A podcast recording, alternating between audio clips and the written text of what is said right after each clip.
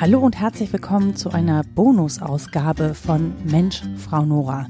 Die meisten von uns haben jetzt die erste Woche hinter sich, wo die Corona-Pandemie einen wirklich krassen Einschnitt ins Leben bedeutet hat. Also die Kitas sind zu, die Schulen sind zu, man ist mehr zu Hause geblieben, man musste sich umstellen, zum Beispiel auf Homeoffice, man musste sehr viele andere Lebensbereiche umstellen. Wir sollen jetzt Abstand halten, Menschen hamstern Toilettenpapier, die einen regen sich über die anderen auf, in den sozialen Netzwerken ist viel los, es kursieren Fake News. Und das ist schon eine Sondersituation. Und deswegen habe ich gedacht, ich spreche mit meiner Freundin Ulrike Skeer darüber. Denn meine Freundin Ulrike ist ärztliche Psychotherapeutin. Und ich wollte von der wissen, wie ist es eigentlich in ihrer Praxis gelaufen? Denn sie behandelt ja Menschen, die sowieso schon psychische Schwierigkeiten haben, auf die eine oder andere Weise und die das natürlich auch beeinflusst. Und ich wollte von ihr wissen, zum einen, wie hat das ihre letzte Woche beeinflusst, zum anderen aber auch, wie können wir mit der Situation umgehen? Was können wir jetzt tun, um zum Beispiel mit unseren Ängsten umzugehen oder um einen etwaigen Lagerkoller ein bisschen abzumindern und auch mit dieser Unsicherheit, die gerade herrscht, umzugehen. Denn niemand von uns weiß ja, wie lange dieser Zustand dauert. Und deswegen habe ich mich sehr gefreut, dass Ulrike Zeit hatte, mit mir zu sprechen und hoffe, euch hilft das Gespräch auch, die letzte Woche ein bisschen Revue passieren zu lassen und euch auf die kommende Zeit vorzubereiten. Hallo, liebe Ulrike. Hallo, liebe Nora. Sag mal, du bist ja psychologische, nein, wie heißt das? Ich bin ärztliche Psychotherapeutin. Genau. Und jetzt wahrscheinlich kommen auch gerade sehr viele Menschen zu dir, die Angst haben wegen der Corona-Krise. Also du ne, machst ja eh Psychotherapie mit vielen Leuten mhm. und ähm, die werden schon Angststörungen haben. Welchen Einfluss hat denn jetzt alles, was rund um Corona passiert, auf diese Menschen? Was erlebst mhm. du? Also ähm, es ist ja jetzt eigentlich erst seit Anfang dieser Woche wirklich so virulent, wie man sagt, also wirklich so stark. Und ich erlebe tatsächlich, dass es in jeder Therapiesitzung Thema wird. Mhm. Und ähm, ich habe allerdings, und das hat mich sehr überrascht, gar nicht so sehr äh, erlebt, dass die Leute wirklich Angst haben oder dass die Angst so steigt, mhm. sondern ich würde das eher als Befürchtungen bezeichnen, mhm.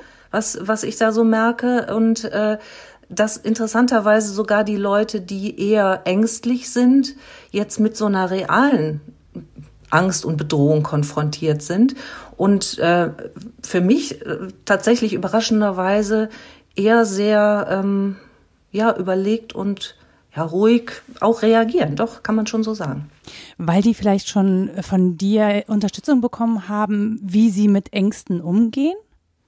Das kann natürlich sein, aber ähm, irgendwie ist es so, als hätte der Feind jetzt auch ein Gesicht mhm. und äh, und vor allen Dingen auch, äh, sie fühlen sich nicht mehr alleine, sondern in der ganzen Gruppe von Menschen. Also es betrifft ja im Moment alle Menschen auf der Welt. Mhm. Und dieses Gefühl so von Gemeinsamkeit, das hat durchaus was sehr Beruhigendes. Also ich würde jetzt nicht sagen, die Leute sind ruhig, sondern mhm. schon unter, unter Druck, unter einer Anspannung, mhm. ja. Aber Panik habe ich bisher noch nicht erlebt. Und jetzt ist es ja so, vielen Leuten wird ja auch geraten, jetzt über ihre Ängste zu reden. Ne? Und es ist einfach, ganz viele Menschen haben konkrete Ängste, Existenzängste. Ja. Es brechen viele Jobs weg. Es ist noch nicht so richtig geklärt, wie das aufgefangen wird. Zum Beispiel bei KünstlerInnen oder auch bei JournalistInnen zum Teil. Ne? Mhm. Ähm, kann das dazu führen, wenn mehr Menschen darüber sprechen, dass sie auch bei anderen Leuten eher bereit sind, Ängste wahrzunehmen? Ja, und vor allen Dingen auch selber mit den Ängsten äh, wahrgenommen zu werden und sich nicht mehr so ausgeschlossen zu fühlen. Mhm. Also es ist ähm, viel mehr äh, anerkannt, mhm. Ängste zu haben, ja, weil es eben alle betrifft. Und weil wir uns jetzt ja vielleicht auch mehr damit verbinden können, ne? ob das jetzt Ganz also genau. Virus ja. hat zwar ein Gesicht, wir sehen es in den Medien, aber so in der Realität können wir es ja nicht sehen. Ich kann ja niemandem ansehen gerade, ob die Person Träger ja. dieses Viruses ist oder nicht. Und so ähnlich ist es ja auch mit ähm, psychischen Störungen. Die sehe ich den meisten mhm. Menschen ja auch nicht an. Und vielleicht hat ja auch das oder bewegt das einfach was ähm, mhm. in den Menschen. Ja, vielleicht auch im, im, in Richtung auf mehr Verständnis mhm. für Ängste, die nicht so unbedingt fassbar sind. Mhm. Wie siehst du denn die aktuelle Nachrichtenlage, also die vor allen Dingen so wie berichtet wird? Hast du das Gefühl, dass das Ängste verstärkt oder dass Menschen, die vielleicht eher dazu neigen, Ängste zu entwickeln, sich auch durch die Berichterstattung nochmal getriggert fühlen, durch bestimmte Bilder oder ähnliches?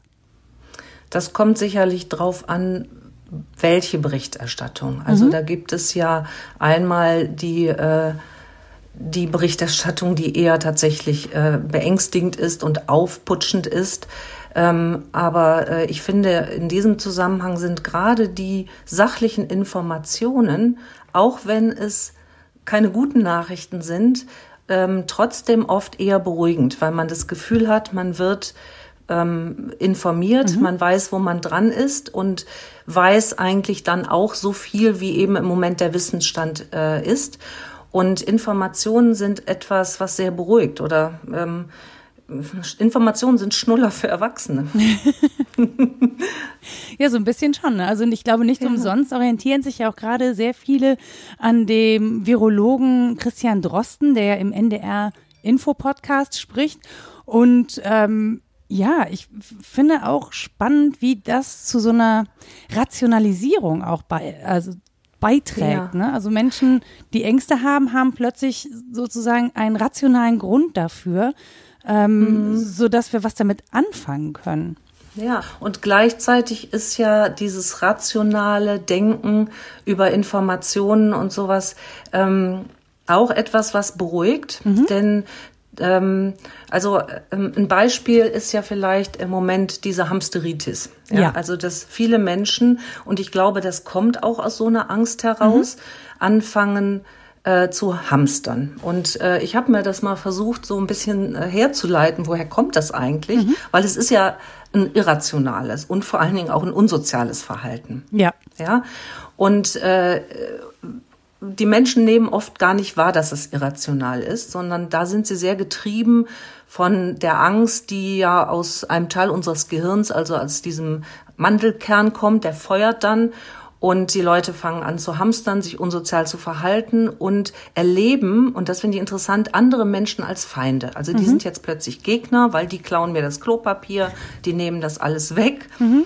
Und in dem Moment, wo man anfängt, ähm, durch Informationen, es gibt genug, das macht gar keinen Sinn, vielleicht anfängt rational zu denken und mhm. zu überlegen, Moment, ich brauche nicht fünf Packungen Klopapier, andere Menschen brauchen das auch, dann kann das auch für einen selber einen beruhigenden äh, Effekt haben, indem man sich dann auch anderen verbunden fühlt. Man hat die Möglichkeit, ähm, zu sagen, okay, meine Nachbarin braucht wahrscheinlich auch Klopapier, ich lasse das einfach mal im Regal liegen und nimm nur das, was ich brauche. Und in dem Moment fühlst du dich auch anderen verbunden und das wiederum kann zu Beruhigung führen. Also das ist sozusagen so das, das Hamsterrad in die andere Richtung zu drehen. Mhm. Hamsterrad in dem Zusammenhang auch interessant. Ja, ich auch. Was mache ich denn, wenn ich jetzt im Laden jemanden sehe, bei dem ich feststelle, okay, da scheint wohl gerade äh, der Trieb durchzugehen, da packt sich jemand die fünfte Packung Klopapier auf den Wagen und rennt damit äh, hastig um sich blickend zur Kasse. Wie würde ich denn mit so einer Person umgehen? Weil Ängste, ich kann ja jetzt nicht sagen, wie dumm, dass du Ängste hast. Das wäre ja irgendwie falsch. Hm. Hm. Naja, im, ähm, in der momentanen Situation wird das ja zum Glück auch äh, aufgefangen, in denen die Geschäfte das gar nicht mehr so rausgehen mit mhm. diesen Riesenmengen. Und ähm, wenn du denjenigen ansprechen würdest, würdest du das ja aus äh, einer großen Entfernung machen. Aber ich verstehe trotzdem die Frage, die du da hast. Ich schreie äh, das durch den Laden. ja, Herr stehen geblieben.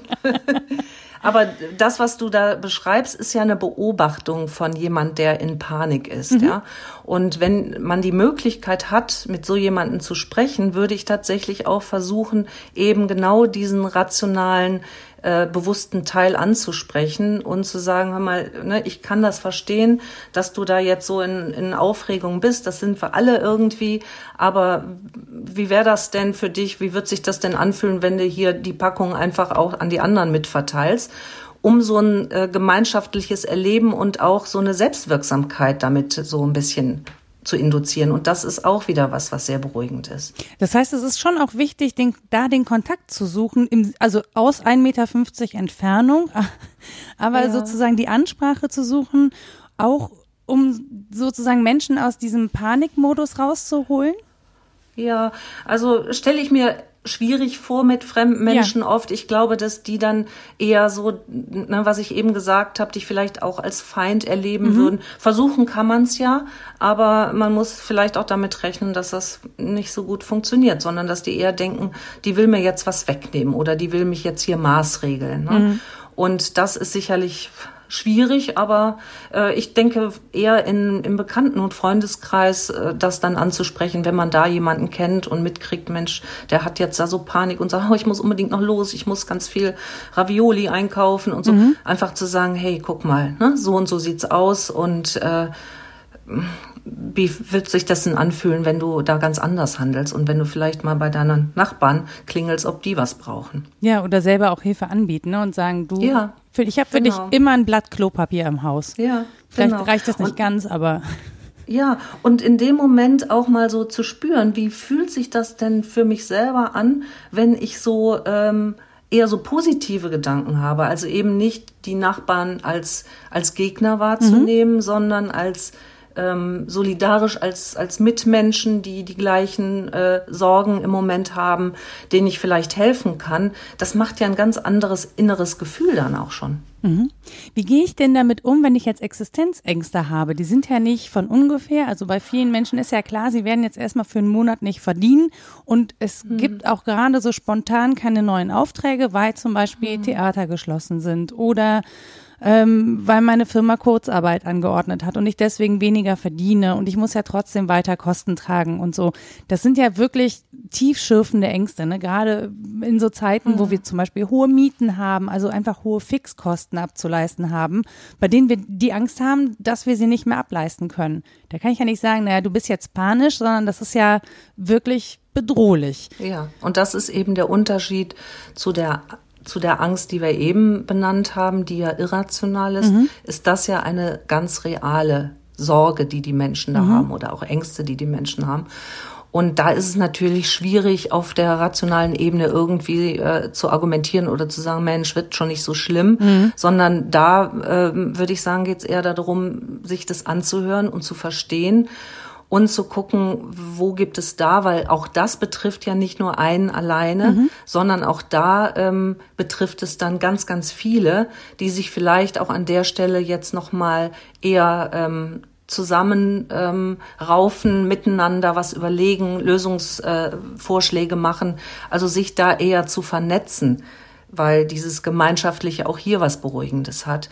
Aber ähm, letztendlich kann man nur sagen, ja, es gibt ähm, ganz reale Sorgen und im Moment kann noch keiner sagen, es wird alles gut mhm. an der Stelle. Ja. Ja. Ähm, ja. Und dann auch mal das akzeptieren, dass es dann einfach Sorgen sind, die eine Berechtigung haben und die jetzt gerade da sind. Ja. Ja, und dass man, wenn man vielleicht äh, das Glück hat, eben nicht in, in so einer ähm, so eine Angst um den Arbeitsplatz oder äh, um, um finanzielle Einbrüche zu sein, dass man dann auch mal ein offenes Ohr hat für die, die äh, diese Sorgen haben oder vielleicht auch ganz real Unterstützung anbietet.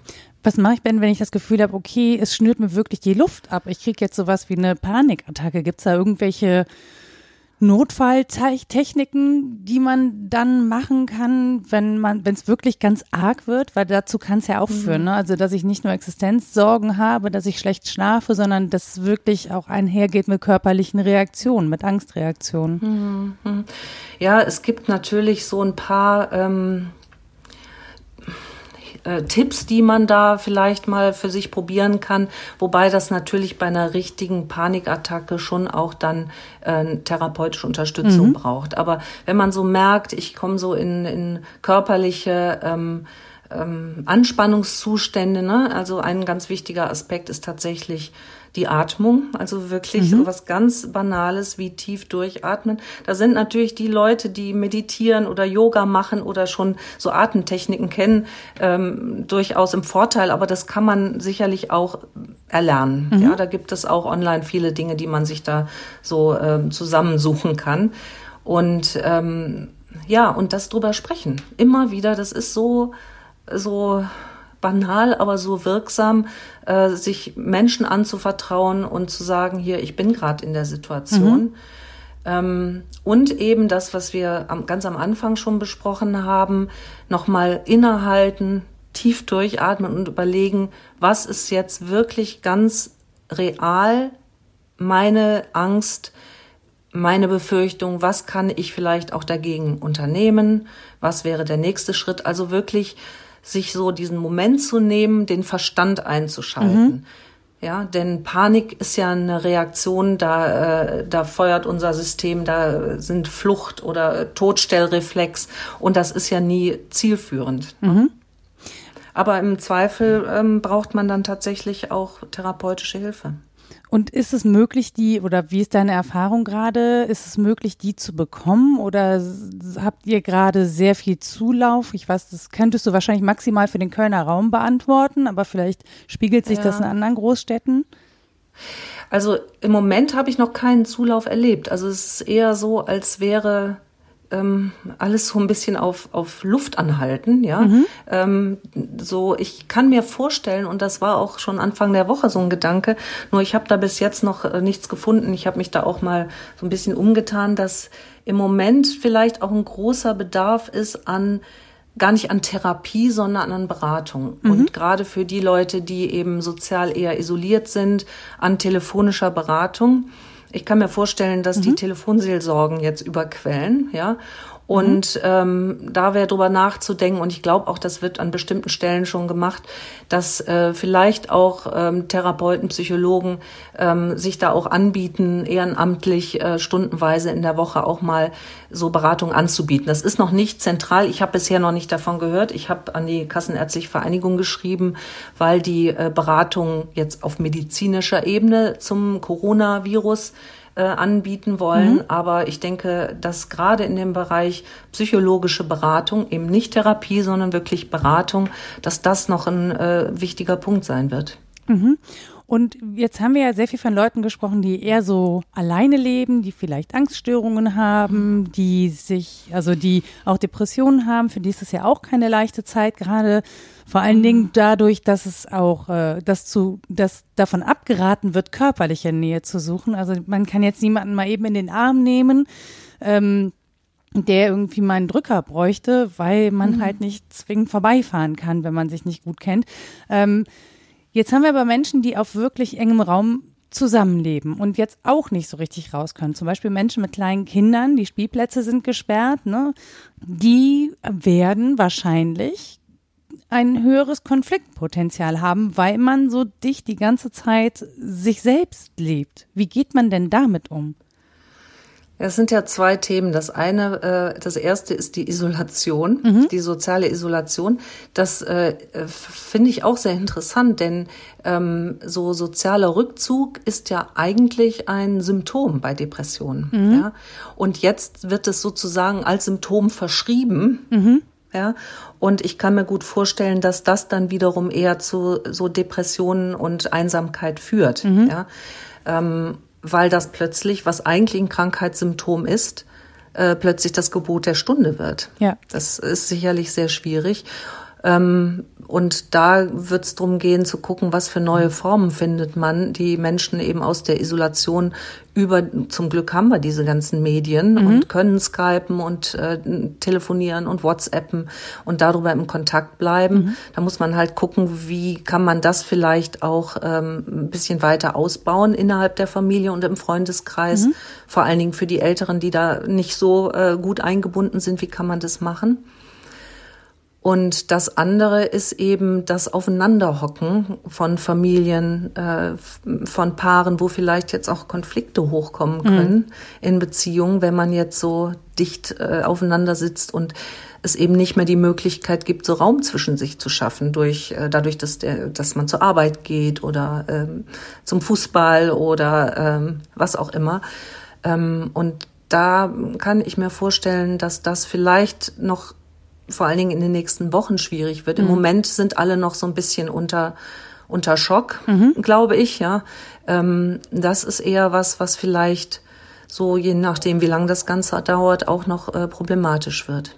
Wie kann ich denn oder kann ich jetzt schon was dafür tun, um eine gute Konfliktstrategie mir zu erarbeiten? Also gibt's da Techniken, die man so ein bisschen einüben kann oder wo man sich jetzt schon mal darauf einstellen kann, okay, ähm, lass uns mal darüber reden, wenn wir zwei uns jetzt richtig auf den Zünder gehen, wie wir uns dann verhalten, was wir machen können. Wäre das sinnvoll, sich da als Paar oder als Familie darüber auszutauschen?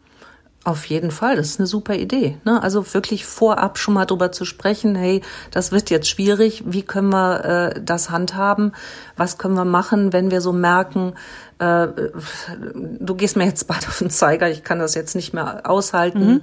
ähm, was für ähm, Möglichkeiten haben wir da? Und eins ist eben auch da wichtig, das rechtzeitig anzusprechen äh, und zu sagen, boah, ich merke da jetzt so eine Spannung in mir und ich brauche da mal ein bisschen Luft, ich gehe mal gerade ans Fenster oder ich äh, ich mache mal heute die Einkäufe oder wie auch immer. Mhm. Also das ist sicherlich äh, ein ganz entscheidender Punkt.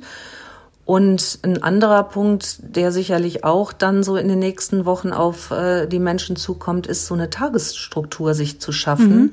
weil auch das hat ja was Beruhigendes. Also so zu gucken, äh, wann stehe ich morgens auf oder wann stehen wir auf, was machen wir mit den Kindern, äh, wie strukturieren wir den Tag, dass also da auch eine neue Form von Alltag entstehen kann. Mhm. Und wenn ich jetzt in einer Konfliktsituation bin, bevor es jetzt naja, aber es kann ja dazu kommen, dass man sich zum Beispiel anschreit. Und jetzt sind mhm. die Kinder halt nicht in der Kita oder so. Und mhm. ähm, man weiß, man muss diesen Konflikt jetzt austragen, man kann ihn auch nicht aufschieben, äh, man kann jetzt den Kindern aber auch nicht die Ohren zustopfen und so. Äh, was muss ich da als Eltern dann so ein richtig schlechtes Gewissen haben? Ähm, ein schlechtes Gewissen hilft da niemanden. Also äh, das äh, wird wahrscheinlich passieren. Mhm. Und ähm, also solange man sich darüber im Klaren ist, dass das jetzt nicht das Ziel ist, sich gegenseitig anzubrüllen, sondern wirklich eine Ausnahmesituation und dann vielleicht auch hinterher mit den Kindern auch darüber zu sprechen mhm. und zu sagen, ja, ähm, ne, es ist im Moment gerade schwierig und äh, das ist nicht gut, aber sowas passiert schon mal. Ähm, ja, ein schlechtes Gewissen an der Stelle hilft definitiv nicht. Aber eben eher zu schauen, wenn das so auftritt, dann ist es ja schon ein Zeichen, hier ist eine Spannung und wir gucken, wie können wir das lösen. Und vielleicht auch einfach zu sagen, okay, wir haben uns das jetzt angeguckt, in dem Fall ist der Zug vor die Wand gefahren und beim genau. nächsten Mal finden wir eine Strategie, wie wir vorher in irgendeiner ja. Form eine Bremse ziehen. Ja, und auch, ne, wenn das nicht gelingt, zu schauen, ähm, wo kann ich vielleicht auch Beratung haben, kann ich vielleicht mit Freunden sprechen, mhm. mich irgendwo im Außen dann auch ein bisschen entlasten. Ne? Also wirklich zu sagen, ich muss jetzt mal meinen Freund oder meine Freundin anrufen und mal so da einen Brüll rauslassen, mhm. äh, wie es gerade im Moment so ist. Das kann einfach total, also wirklich Luft ablassen, ja. Mhm. Okay, also auch da an der Stelle ähm, vielleicht so ein bisschen nachsichtig auch mit sich sein und da nicht die Ansprüche mhm. so hochschrauben. Also nicht, dass man es jetzt äh, dass man hingeht und sagt, na ja, man kann gerade nicht anders, es eskaliert halt einfach, aber wenn es denn mal passiert ist, sich dann zu geißeln, scheint mir mhm. ja dann auch nicht so die beste mhm. Lösung mhm. zu sein. Nee, also grundsätzlich ist das keine gute Lösung, rückwärts äh, zu gucken, sondern eher nach vorne zu gucken, mhm. eher zu gucken, okay, das ist jetzt passiert, warum ist es passiert und wie kann ich das verhindern? Also es sind natürlich keine idealen äh, Umstände mhm. und vielleicht gelingt es den einen besser, den anderen nicht so gut mhm. und äh, vielleicht haben die eins auch schon vorher gut gelernt, können gut Konflikte lösen, die anderen nicht so gut. Und ähm, ja, dann ist es wichtig, von außen auch zu schauen, wie kann ich mir da Unterstützung holen und mal fragen, hey, wie macht ihr das denn eigentlich zu Hause?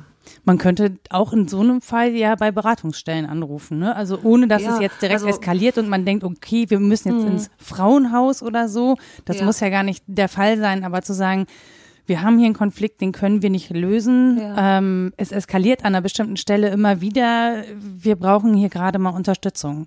Ja, und ich kann mir vorstellen, dass da in, in der nächsten Zeit auch noch viel auf die Beratungsstellen ähm, zukommt und dass die sich wahrscheinlich auch schon jetzt da Gedanken machen, wie können wir da auch telefonisch ähm, kurzfristige Beratungen anbieten und auch so viel Menschen wie möglich, ne? also Erziehungsberatungsstellen, Ehe- und hm. Lebensberatungsstellen. Ich kann mir vorstellen, ich weiß es nicht genau, aber dass da schon äh, Überlegungen gibt. Und ähm, also wenn man das jetzt mal auf so einer Metaebene betrachtet, Wir sind ja nicht gewohnt eigentlich, so lange Zeiträume mit ein und derselben Person in einem Raum zu sein. Also auf der Arbeit haben wir Möglichkeiten, uns aus dem Weg zu gehen, in aller Regel, es sei denn, wir sitzen ganz eng in einem Zweierbüro, aber dann haben wir immer noch die Arbeit, die uns voneinander ablenkt. Aber das, das haben wir ja manchmal nicht. Plus, wir müssen vielleicht zu Hause irgendwie Arbeit noch erledigen und organisieren. Ähm, aber was macht das mit Menschen, wenn die so viel Zeit plötzlich zusammen verbringen, die sie lange nicht mehr in der Form miteinander verbracht haben. Was passiert da eigentlich? Ja, das ist schwierig, das generell zu beantworten. Es kann natürlich auch positive Effekte haben. Mhm. Also das höre ich im Moment auch von einigen, die sagen, ähm, ach, ich erlebe gerade so eine große Dankbarkeit, dass ich das nicht alleine durchstehen muss, sondern dass ich einen Partner oder eine Partnerin habe mit oder eine Wohngemeinschaft, mit der wir das zusammen mhm. durchstehen können.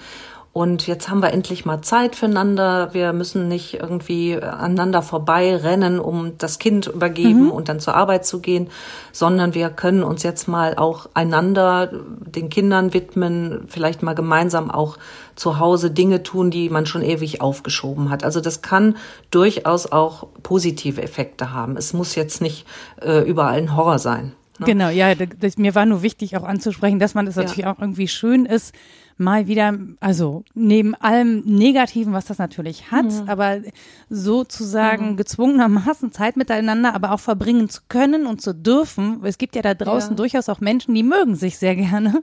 Ja, und, und freuen Glück, sich, ja, ja und ja. freuen sich darüber, dass sie vielleicht auch mit den Kindern mehr Zeit äh, verbringen können. Auch das ja. kann ja eine Erfahrung sein, ähm, wenn du Kinder hast, dass du denkst, Mensch, wie toll eigentlich, die jetzt mal über einen Tag lang bespielen zu dürfen. Natürlich auch anstrengend, keine Frage. Ja, das soll jetzt mhm. irgendwie nicht wie ein Spaziergang klingen. Ähm, aber wenn man seine Kinder sonst nur ins Bett bringt und nur am Wochenende hat, ist es vielleicht ja auch mal ganz schön, mhm. denen beim Wachsen, Lernen, Spielen jetzt mehr zusehen zu können. Mhm. Und du hast ja äh, ganz am Anfang so gefragt, was ich so erlebe in der Praxis mhm. und äh, ähm, ich, das ist wirklich interessant. Im Moment erlebe ich eher, dass ganz viele Patienten mir sagen, boah, ich bin eher dankbar für das, was ich habe. Mhm. Also für dafür, dass ich äh, es mir nett machen kann in meiner Wohnung mhm. oder dass äh, ich eben nicht alleine bin, dass ich ein Kind habe oder einen Partner habe oder beides sogar und dass äh, andere Probleme, über die man sich sonst aufgeregt hat, ne? mhm. ne? Die klassische, äh, das klassische Thema mit der Zahnpastatube, mhm. die nicht richtig, ja. dass das plötzlich so lächerlich daneben äh, mhm. ist. Und das äh, habe ich jetzt ganz häufig gehört, dass das auch entlastend ist. Also wirklich einen realen Feind im Äußeren zu haben, einen gemeinsamen, den man mit allen teilt, aber eben auch zu sehen, was habe ich eigentlich. Ne? Das ist sicherlich nicht jedem möglich, aber ich habe das äh, jetzt gerade in dieser Woche ganz viel gehört. Ja, also dieses Gemeinschaftsgefühl, dieses Solidaritätsgefühl, dass das äh, ja enorm beruhigend ist und eben auch ähm, ja einige Menschen neue Dinge entdecken in sich oder in, in dem Partner oder in Freunden auch. Aber ist das Verdrängung oder verschieben sich da einfach Prioritäten, weil es jetzt sozusagen einen eine echte Gefahr gibt und vorher sowas diffuses war, von der man, von dem man nicht wusste, wohin man das lenken soll. Mm. Ich würde in dem Fall nicht von Verdrängung sprechen, sondern wenn überhaupt dass man seine Aufmerksamkeit woanders hin fokussiert. Mhm. Also weg von dem, ach, was ist alles so schwierig und äh, ne, und ich kann das nicht bestellen, weil das gerade ausverkauft ist und solche Dinge, sondern hin zu den positiven Sachen. Mhm. Also das ist so eine, äh, diese Fähigkeit haben wir ja, unsere Aufmerksamkeit auf, auf die Zukunft oder auf positive Dinge zu lenken. Mhm. Und dass das ähm, vielleicht das eine ist, was passiert. Und äh, was war das andere nochmal? Du hattest ge gefragt, ob das eine Verdrängung ist oder ach so, mhm. dass andere Dinge sich relativieren. Klar. Mhm. Ja, also das finde ich auch ganz wichtig. Ähm, ich habe eine Patientin gehabt früher, die ähm, die hat den Krieg in in Köln erlebt. Die mhm. hat mir mal äh, geschildert, wie sie mit ihren Kindern im Luftschutzbunker saß und nicht wusste, wie wie das aussieht, wenn sie wieder rauskommt. Die wusste auch nicht, wo ihr Ehemann ist. Der war irgendwo im in Russland oder so unterwegs. Mhm. Und ähm, ich muss in letzter Zeit häufiger an die denken und ähm, habe gedacht, mein Gott, die hat das irgendwie auch überstanden und die mhm. hat auch erzählt, dass sie dann mit den Kindern gespielt hat und wie das dann war, äh, rauszukommen. Und das ist vergleichsweise ja ähm, deutlich schrecklicher als all das, was wir hier erleben. Mhm. Oder die Menschen in den Flüchtlingslagern, was die im ja. Moment alles durchmachen. Und ich finde das unglaublich hilfreich, mir das auch so vorzustellen, weil das immer wieder relativiert und einem zeigt, mein Gott, wir sitzen noch hier im Sahnetöpfchen. Mhm. Ja? Also bis auf Klopapier haben wir ja alles. ne? ich habe sogar auch Klopapier. Ja, also, wie schön. Dann kannst du demnächst mal ein Röllchen für mich mitbringen bei uns. Und ein Hans-BD. Mhm. Ach, wie schön. Mhm. Frisch am, frisch ja, am Gesäß. Äh, ne? Ja, und das, dieses Relativieren finde ich, also, und zwar nicht im Sinne von, mein Gott, was jammerst der anderen geht's noch schlechter, sondern das für sich zu nutzen. Mhm. Und auch äh, dieses Gefühl, äh, was man dann plötzlich hat mit, äh, also dieses Mitgefühl mit anderen. Mhm ähm, dieses, ähm, ja, so ein menschliches Mitgefühl, dass einen das auch dann irgendwie mit der ganzen Menschheit verbindet. Das klingt jetzt sehr, äh, sehr pathetisch, aber ich, ich finde, das hat was sehr äh, Entlastendes. Ja, und vielleicht ist es ja auch einfach gut, sich mal wieder zu spüren oder in sich hineinzuspüren, weil wir es auch gerade müssen. Wir werden ja auch so ein bisschen auf uns zurückgeworfen, ja. auf das, was wir sind, ne? auch ohne mhm. Arbeit zum Beispiel. Mhm. Ähm, das, ich finde, das klingt immer so ein bisschen zynisch, wenn man sagt, okay, es braucht jetzt ein Virus, damit wir uns alle mal wieder besinnen und so. Und mhm. ich weiß, dass viele mhm. Leute trotz allem Stress haben, weil sie eben zu Hause Sachen organisieren müssen. Und dennoch sind wir jetzt, also es werden de facto andere Dinge gerade wichtig. Und das merken wir ja auch bei denen, die irgendwie sich Kinderbetreuung organisieren müssen, trotz mhm. allem Stress, aber auch die, sind auf die Gemeinschaft angewiesen. Also auch da ja. brauchen wir einen anderen Fokus. Das ist gerade ja. einfach so und das bringt es halt mit sich. Und ähm, ja, ich glaube, es gibt einfach verschiedene Möglichkeiten, damit umzugehen. Wenn es aber dazu nutzt, dass wir sozusagen Gemeinschaft wieder neu mit Leben füllen, ist das vielleicht etwas, was wir auch für die Zukunft weiter nutzen können, als Erfahrung. Das wäre wirklich wünschenswert, weil äh, wir haben ganz oft diesen Begriff heute Gemeinschaft und äh, ne, so dieses mhm. Gefühl, weil das wirklich eins der wichtigsten Dinge äh, ist, dass, weil das das Einzige ist, was wir jetzt tun können. Mhm. Ja. Ja, ja. Ähm, also solidarisch denken und handeln äh, ist das Einzige, was wir tun können. Dann spüren wir uns, dann sind wir handlungsfähig, mhm. dann kommen wir raus aus dieser Angststarre. Mhm. Und es wäre natürlich wirklich wünschenswert, wenn diese Erfahrungen, die wir da machen, auch nachhaltig wirken könnte in ganz vielen Bereichen. Mhm. Ja, und äh, dafür finde ich eben so dieses Blicken in die Zukunft. Ähm, also auch mit so einer Vorstellung angenommen, ne, ich wäre jetzt schon im Ende des Jahres, wir mhm. sitzen unterm Tannenbaum, wir blicken zurück auf das Jahr. Wir Wie dürfen wieder gemeinsam noch? unterm Tannenbaum wir sitzen. Wir dürfen wieder gemeinsam. und, äh, und wir blicken so zurück aufs Jahr und sagen uns, Mensch, das haben wir richtig gut miteinander überstanden. Mhm. Was haben wir dann gemacht? Also wirklich sich die Frage zu stellen, wenn ich Ende des Jahres mit dem, was ich getan habe, was wir gemacht haben, wirklich sage, okay, das haben wir richtig gut gemacht. Was habe ich dann gemacht? Mhm. Das finde ich immer eine ganz wichtige Frage in dem Zusammenhang. Das klingt auf jeden Fall wie etwas mit oder wie eine Frage, mit der man sich länger beschäftigen kann, ja. auch und die einen auch ja. von schlechten Gedanken runterholt. Absolut. Also ne, vielleicht braucht man und, einfach alternativ Gedankenanreize. Inspiration. Ja. Ganz genau. Und diese, diese Zukunftsperspektive, ne, diese Frage, sich selber zu stellen, ähm, an sich in der Zukunft, sozusagen an sein Zukunfts-Ich, mhm. was habe ich rückwirkend getan? Und ich kann mir nicht vorstellen, dass irgendjemand dann darunter ist, der sagt, super, ich habe den Leuten die Konservendosen vor der Nase weg und deswegen feiere ich jetzt ganz glücklich Weihnachten. So, das kann ich mir nicht vorstellen. Ich glaube, dass man dann wirklich eher das Gefühl hat, hey, ne, ich habe die Nachbarin kennengelernt und äh, ich habe, ähm, wir haben am Fenster gestanden, gesungen oder Geklatscht. was auch immer dass das die schönen Gedanken mhm. sind und Erinnerungen dann auch daran. Die nächsten zehn Jahre Weihnachten gibt's dann nicht Würstchen mit Kartoffelsalat, sondern Nudeln mit Tomatensoße. Ganz genau. Zur Strafe. ja, genau. An alle und unsere Enkel werden dann irgendwann mal die letzte Rolle Klopapier, die die Omi 2020 gehamstert hat, äh, in einem großen Ritual feiern. Um den Tannenbaum wickeln genau, und um jedes Jahr wieder aufwickeln. Ich finde, das klingt schön, wie wir über die Zukunft reden. Das sollten wir ja. weiter tun. Ja, und das, und das andere, was wir machen, und das ist ja im Moment auch ein, ein Teil, wie Menschen darauf reagieren, ist ja auch eine Strategie, mit äh, Sachen zu bewältigen, ist mit Humor. Mhm. Ja. Ja, also das äh, ist auch ganz wichtig und auch mal äh, ja wirklich was zu haben, wo man richtig herzhaft lachen kann. Es ist so wie heulen. Manchmal muss man heulen und manchmal ist das Lachen auch äh, ein ganz wichtiger therapeutischer Faktor. Also Dampf ablassen. Dampf ablassen in jeglicher Hinsicht. Liebe Uli, ich mhm. danke dir ganz herzlich für deine Zeit ja. und wir schauen mal, wie es weitergeht. Vielleicht äh, finden wir einen Anlass und können noch mal miteinander reden, wenn du ja, Zeit immer hast. Ja, gerne, Nora. Ja, wir machen das ja hier auch fernmündlich, ne, über technische ja. Hilfsmittel. Äh, auch das kriegen wir inzwischen hin. Sehr schön. Und das geht. Gut. Ja. Okay. Ich danke dir. Bis bald. Tschüss, Uli. Ja, bis bald. Tschüss. Das war Mensch, Frau Nora. Zu Gast Ulrike Skeer. Musik Anja Arnold. Wenn ihr Fragen oder Anmerkungen zu dieser Podcast-Folge habt, dann lasst mir doch eine Nachricht da. Ihr erreicht mich auf www.mensch-frau-nora.de oder bei Twitter unter @fraunora.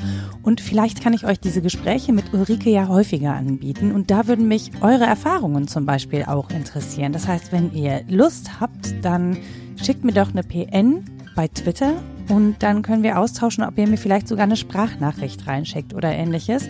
Ich schaue dann mal, ob und wie wir das umsetzen können. Es gibt gerade noch kein richtiges Konzept dazu und wir können sicherlich keine psychologische Beratung ersetzen. So viel sei an der Stelle verraten. Aber wenn ihr einfach euch austauschen möchtet oder Erfahrungen mit anderen teilen möchtet, dann können wir das sehr gerne tun. Und wenn euch diese Podcast-Folge gefallen hat, dann lasst mir gerne eine Bewertung da oder empfehlt sie euren Freundinnen und Freunden, die vielleicht ja auch irgendwie das Bedürfnis haben, jetzt ein bisschen intensiver über diese Situation in Austausch zu kommen.